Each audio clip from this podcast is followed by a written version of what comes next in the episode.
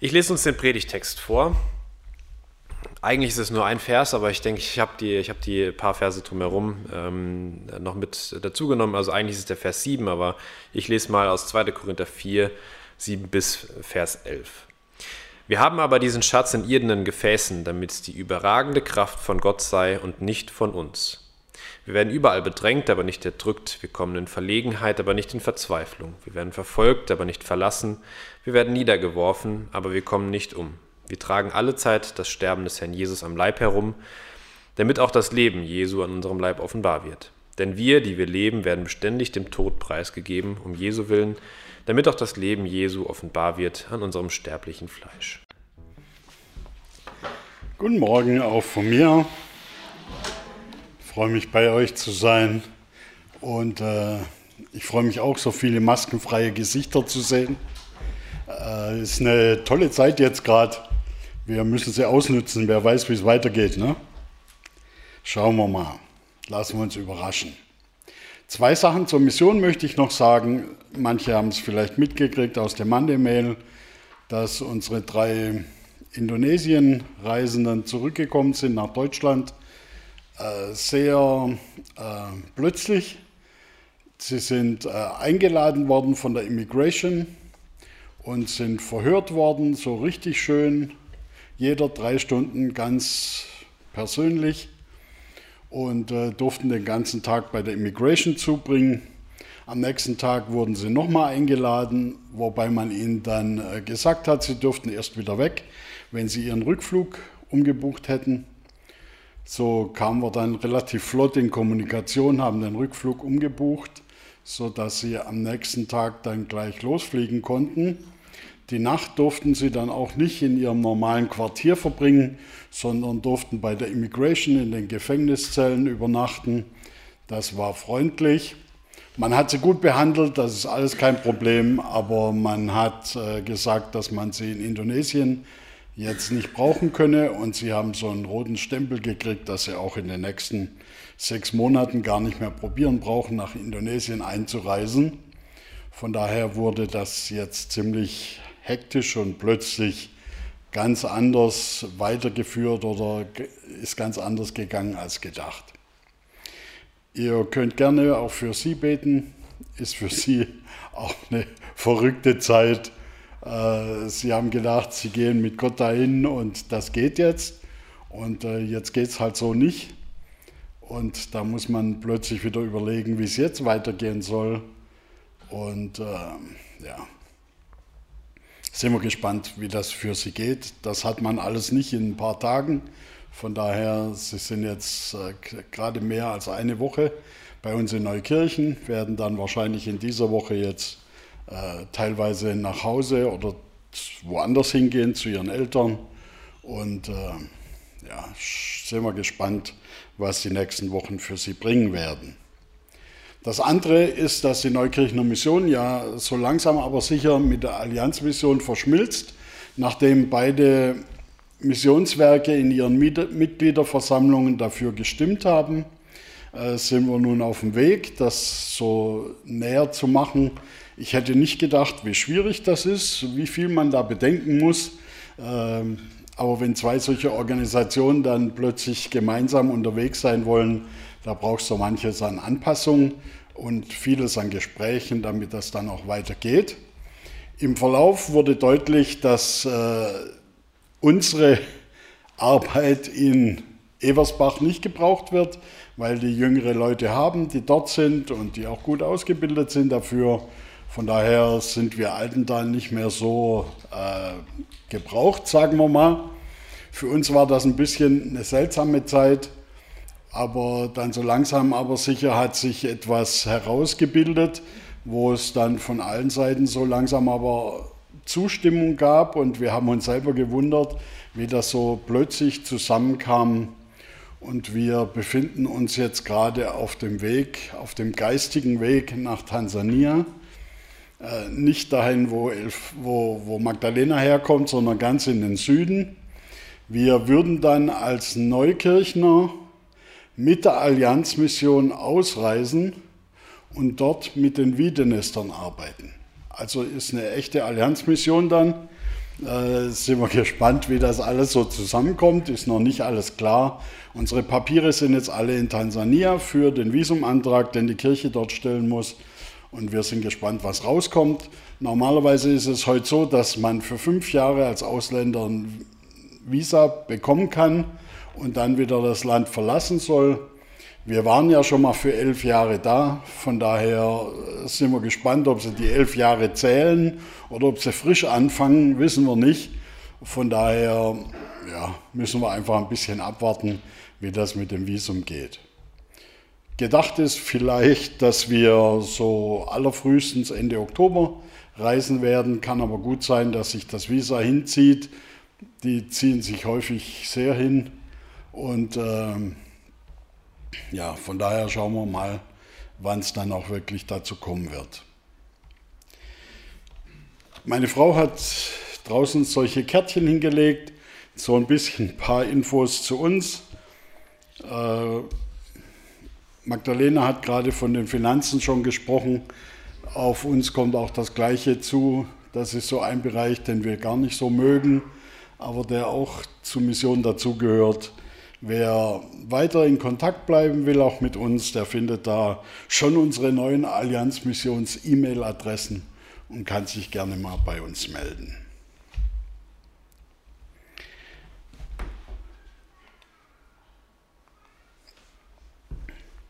Als wir heute Morgen auf dem Weg waren, habe ich mich gefragt, ob ich überhaupt über den Frühling predigen darf, nachdem es ja eher wie November aussieht. Aber ich wage es jetzt einfach mal. Leben wie ein Blumentopf im Frühling.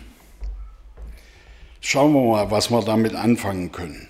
Bevor wir aber dazu kommen, will ich ein bisschen früher anfangen. Ganz am Anfang der Bibel steht, dass du Gottes Bild bist. Und das müssen wir einfach mal an einen Anfang setzen. Ich weiß nicht, ob Ihnen das so bewusst ist, dass Sie Gottes Bild sind. Sie wissen alle, dass das da steht, dass Gott den Menschen zu seinem Bild schuf, im Bildnis Gottes schuf er ihn also wiederholt. Es soll ankommen bei uns, dass wir ein Bild Gottes sind. Das heißt, unser Wert ist uns gegeben. Unser Wert kommt nicht mal von unseren Eltern. Unser Wert kommt auch nicht von unserem Aussehen. Unser Wert kommt auch nicht von unserer Ausbildung. Unser Wert kommt auch nicht von unserer sozialen Stellung. Der Masai, der seinen Kühen hinterherläuft, ist wert, wertvoll. Der Doktor, der vielleicht sogar zwei oder drei Doktoren vor seinem Namen führt, er ist auch wert. Aber nicht wegen den Doktoren, sondern weil der Wert ihm gegeben ist. Und jeder von uns ist wertvoll, weil der Wert euch gegeben ist. Das wollen wir jetzt mal am Anfang einfach festhalten. Wir sind wertige Menschen, wertvolle Menschen. Ich weiß, dass es eine Zeit gibt, wo man sich fragt, ob man überhaupt wertvoll ist. Und manchmal, je nach Charakter, kommt das im Leben häufiger noch zu dem Punkt, wo man sich immer wieder entscheiden muss, ob ich wertvoll bin oder nicht. Von der Bibel ist es klar, der Wert ist da. Kommen wir zurück zum Frühling.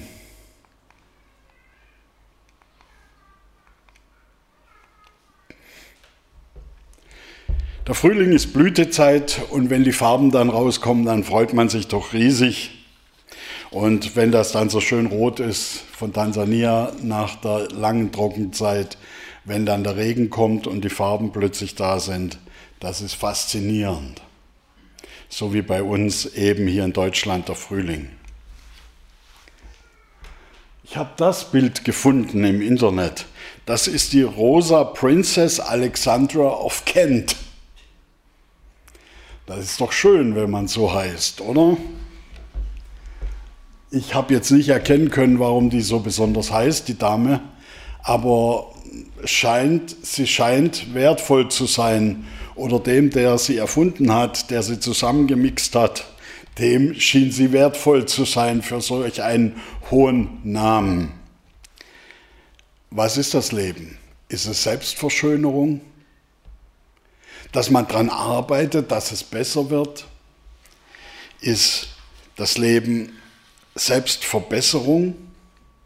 Und Gott soll uns dann dabei helfen beim Selbstverbessern, dass alles immer schöner und alles immer besser wird? Wir wissen, das stimmt nicht so ganz mit unseren Lebenserfahrungen überein. Ein gewisser Paulus hat seine Erfahrungen mal so wiedergegeben. Wir sind von allen Seiten bedrängt, uns ist bange, wir leiden Verfolgung, wir werden unterdrückt. Was jetzt? Wertvoll oder das? Was ist jetzt Wirklichkeit? Ist das nur für die, die es nicht richtig machen? Hat er irgendwas falsch gemacht, dieser Paulus, dass es ihm so geht? Ist es nicht so, dass Christsein immer schön sein muss? Ist es nicht so, dass wenn man genug opfert und genug Bibel liest und genug betet, dass es dann aufwärts geht? Ihr merkt, es reicht nicht zu wissen, dass wir Gottes Bild sind. Es reicht nicht zu wissen, dass wir etwas wert sind. Leben ist ein bisschen schwieriger als das. Das, was Paulus hier sagt, das stimmt für Leben, und zwar für jeden, auf unterschiedliche Art und Weise.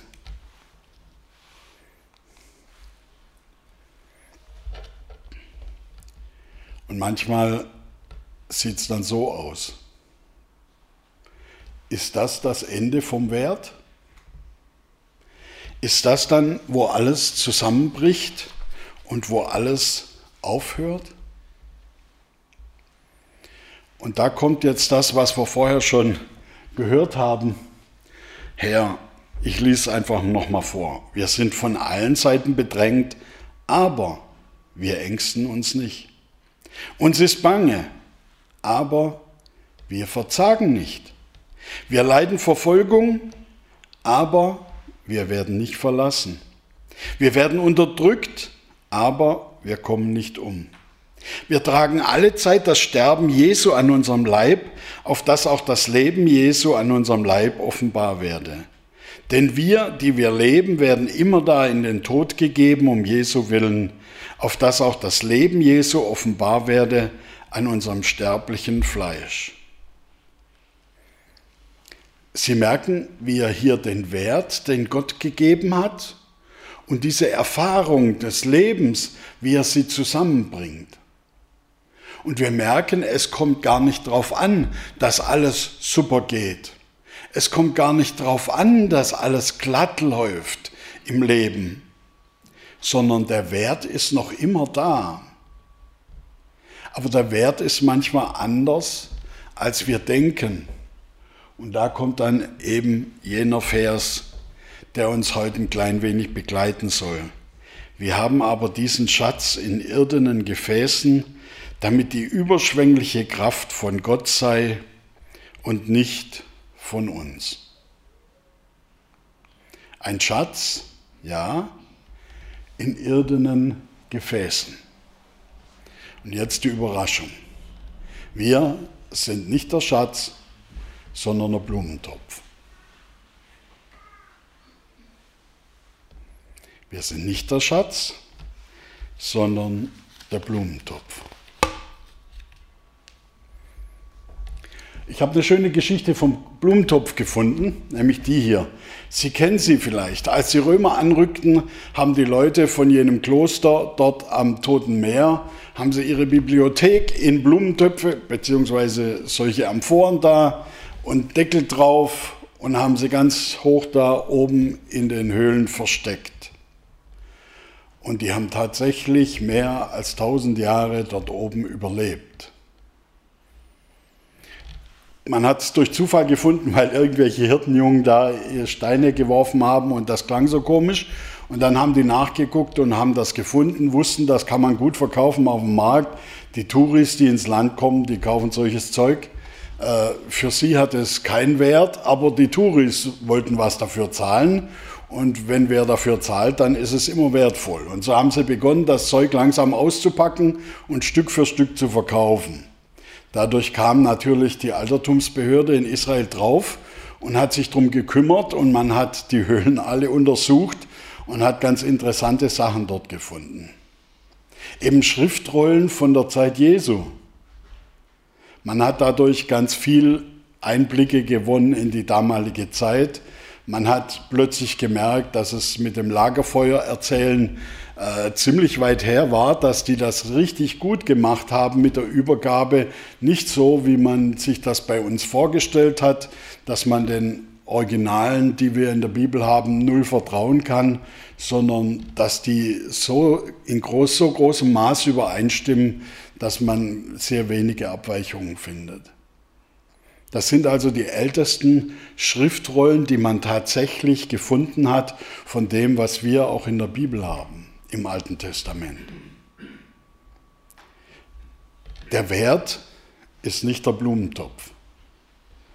Der Schatz ist im Blumentopf. Der Blumentopf hatte eine Aufgabe. Und diese Aufgabe hat er erfüllt, zusammen mit dem trockenen Klima dort am Toten Meer, so lange diesen Schatz gehütet. Großartig.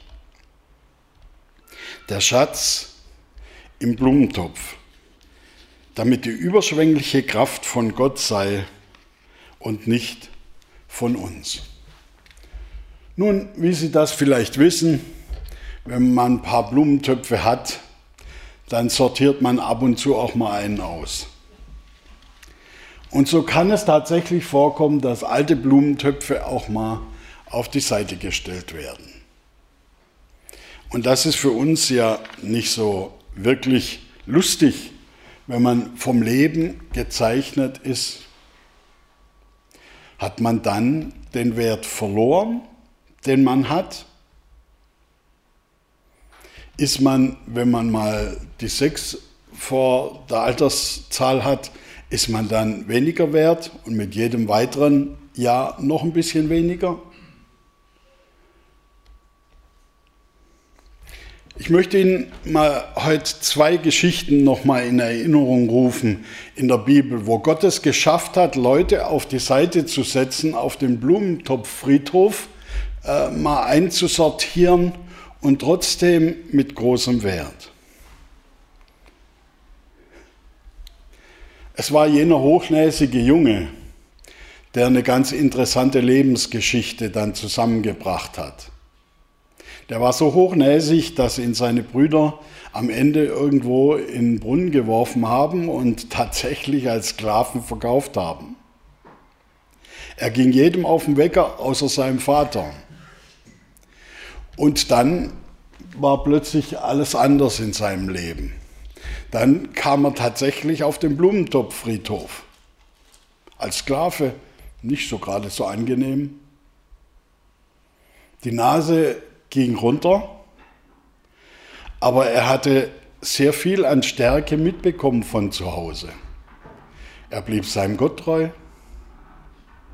Er wollte weiterleben und er hat nicht aufgegeben. Auch nicht in den Schwierigkeiten, auch nicht als Sklave. Im Gegenteil, er hat sich dort hochgearbeitet. Im Haus des Potiphar, wie uns die Bibel berichtet. Und dann ein zweites Mal auf den Friedhof. Ins Gefängnis. Das wäre doch jetzt die Zeit, wo man hart werden könnte, wo man bitter werden könnte. Zum zweiten Mal schon sowas passiert. Zum zweiten Mal aussortiert. Wert verloren. Interessanterweise hat er dort genauso weitergemacht wie vorher. Er hat einfach mitgearbeitet, er hat sich für andere eingesetzt und war da für sie. Es kam eine weitere Chance für ihn bis es dann eines Tages zu diesem Meeting hier kam und seine Brüder alle schön vor ihm aufgereiht waren und er sich zu erkennen gab. Und er sagte, Gott, wollte es gut machen. Gott wollte es gut machen. Paulus, kannst du das glauben, dass Gott es gut machen will bei all dem, was du gerade aufgezählt hast? So wie bei Josef? So wie bei Jesus, der bis ans Kreuz ging und trotzdem Gottes gut machen wollte? Eine andere Stelle von Paulus möchte ich euch gern weitergeben.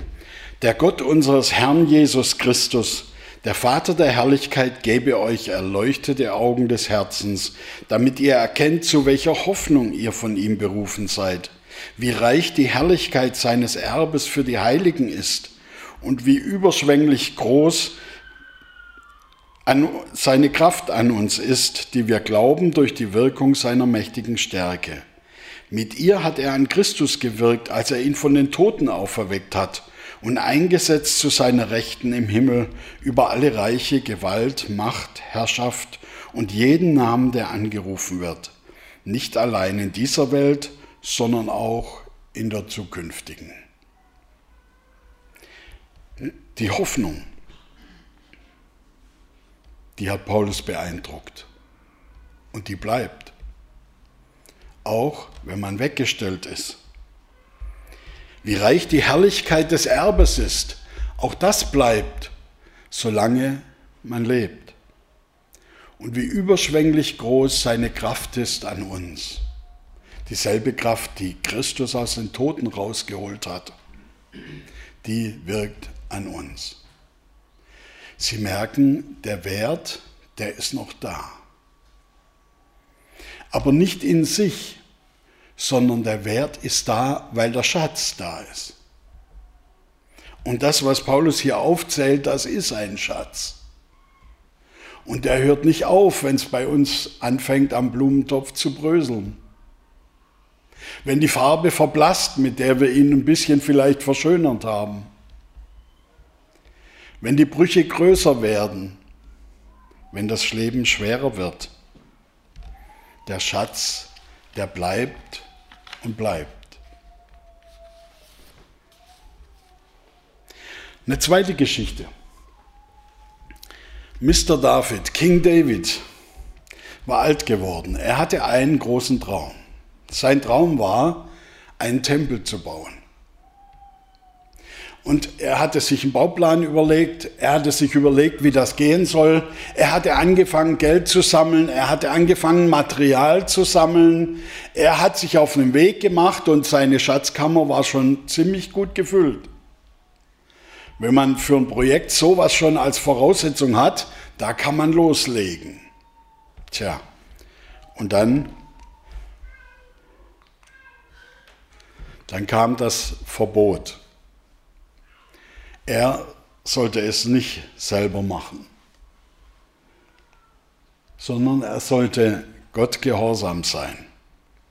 So sieh nun zu, denn der Herr hat dich erwählt, dass du ein Haus baust, sagte er zu seinem Sohn Jonathan, dem Jungen, als Heiligtum Sei getrost und unverzagt und mache es. Fürchte dich nicht und lass dich nicht erschrecken. Gott der Herr, mein Gott, wird mit dir sein und wird die Hand nicht abziehen und dich nicht verlassen, bis du jedes Werk für den Dienst im Haus des Herrn vollendet hast. Er sollte es nicht selbst machen, sondern er sollte es einem Jungen übergeben. Ich verstehe, dass das schwierig ist. Denn die Jungen haben ja nicht die Erfahrung der Alten. Die können ja eigentlich noch nichts, haben bloß ein bisschen Theorie vielleicht im Kopf. Die wissen nicht, wie das Leben richtig zu gehen hat. Und das soll nun ein erfahrener Chef wie David soll alles seinem Sohn anvertrauen und der soll es tun? Geht das? David hat es getan. Er hat es seinem Sohn übergeben, wir haben es hier gerade gelesen. Es war nicht Salomos Traum, es war Davids Traum. Und er hat es seinem Sohn übergeben. David geht nicht verbittert aufs Altenteil. Er schmollt nicht, weil er diese Aufgabe nicht mehr durchführen darf, sondern er macht einfach weiter und bereitet vor und sammelt für seinen Sohn. Am Ende hat Salomo die Ehre. Wenn wir heute von diesem Tempel reden, der dann gebaut wurde, heißt er Salomonischer Tempel. Eigentlich war es gar nicht seine Idee. Eigentlich war es auch nicht nur Davids Idee, sondern es war Gottes Idee. Es war Gottes Traum. Es war Gottes Baby. Und da war es egal, ob das David machte oder Salomo. Aber es war gut, dass David verstanden hat, dass das Altenteil nicht der schlechte Platz ist, sondern er hatte trotzdem seinen Beitrag geleistet. Und der Tempel wurde gebaut und wurde zum Mittelpunkt der Anbetung von Jahwe in Israel. Großartig, dass David die Größe hatte, das zu tun.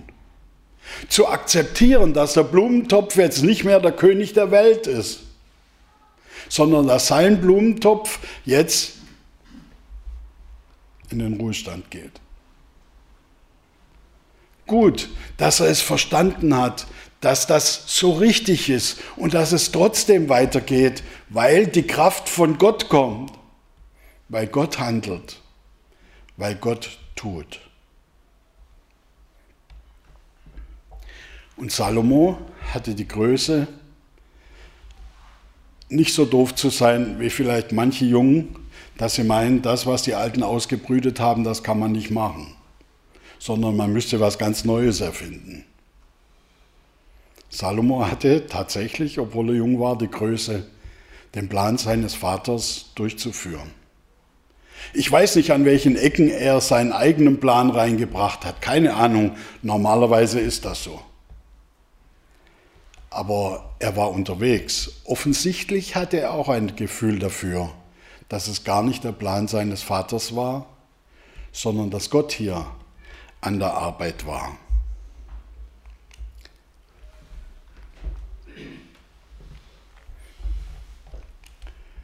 Ostern erinnert uns daran, dass wir einen Schatz haben.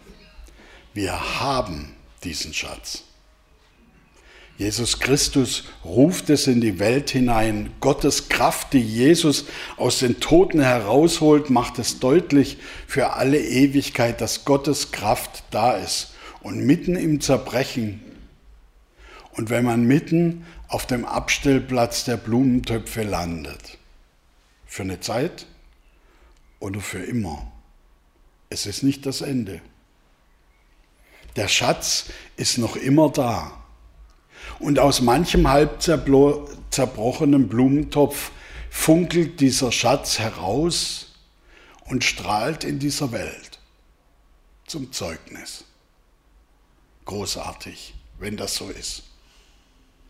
Und ich wünsche euch Älteren, dass ihr solche funkelnden Blumentöpfe seid, hier in Gredenbach und Umgebung.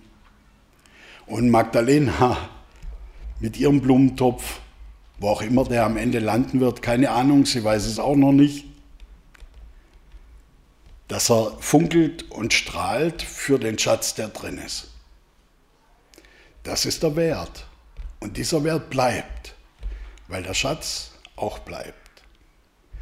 Und das bleibt in Herrlichkeit, weil die Hoffnung mitgegeben ist in diesem Schatz, weil das Erbe im Himmel mitgegeben ist in diesem Schatz. Und so kann man vorwärts gehen und so kann man die Schritte tun in diesem Leben. Ich habe mir heute Morgen vorgestellt, wie Otto mit seinem Rollator, falls er das noch kann, seinen Hausberg da hoch marschiert. Und habe mich gefragt, wie lange er wohl brauchen würde, wenn er es noch kann. Ich weiß es nicht. Ist doch total egal, wie lange man braucht, oder? Es kommt darauf nicht an. Und trotzdem kann man die Schritte tun, denn der Schatz ist da. Und da sind wir dankbar dafür, dass wir in einer Gemeinde ganz unterschiedliche Blumentöpfe haben. Manchmal sind nicht die, die am schönsten angemalt sind, die wertvollsten. Denn der Wert, der liegt immer dort in diesem Schatz. Und da sind wir dankbar für den Schatz, den Gott uns gegeben hat. Bei euch hier und viel, viel weiter über die Welt hinaus. Heute Morgen, als ich die Losung gelesen habe, habe ich mich gefragt, ob ich mal eine kurze Stegreifpredigt halten soll und den ganzen Text da vergessen soll. Denn die Verse, die waren ja so interessant, da könnte man schon irgendwie mal drüber predigen, eine halbe Stunde, ohne sich vorzubereiten. Ich habe es dann sein lassen, weil die sind ja vorbereitet gewesen hier auf die Predigt. Aber es hat uns den Blick einfach geweitet. Gemeinde ist noch viel größer. Und da funkelt in Afrika in den Gemeinden ein Schatz. Und in Asien und in Amerika. Und da sind wir Gott dankbar, dass wir mit hineingenommen sind in diese Familie, mit hineingenommen sind in diese Gemeinde. Und dass er so groß ist und dass sein Schatz wirklich da ist und reicht und mit uns geht. Ich wünsche euch Gottes Segen für euren Platz, für euren Blumentopf, für eure Zukunft. Der Segen Gottes macht euch reich. Amen.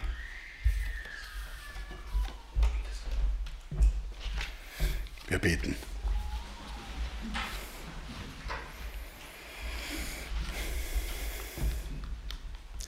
Lieber Vater, wir sind so unterschiedlich. Jeder von uns ist ganz anders. Und manchmal haben wir uns schon im Leben gewünscht, dass wir manches besser gemacht hätten, manches schöner hingebracht hätten, dass wir jemand anderes wären. Und danke, dass du uns treu daran erinnert hast, dass es darauf wirklich nicht ankommt. Und da machst du uns ganz neu ruhig.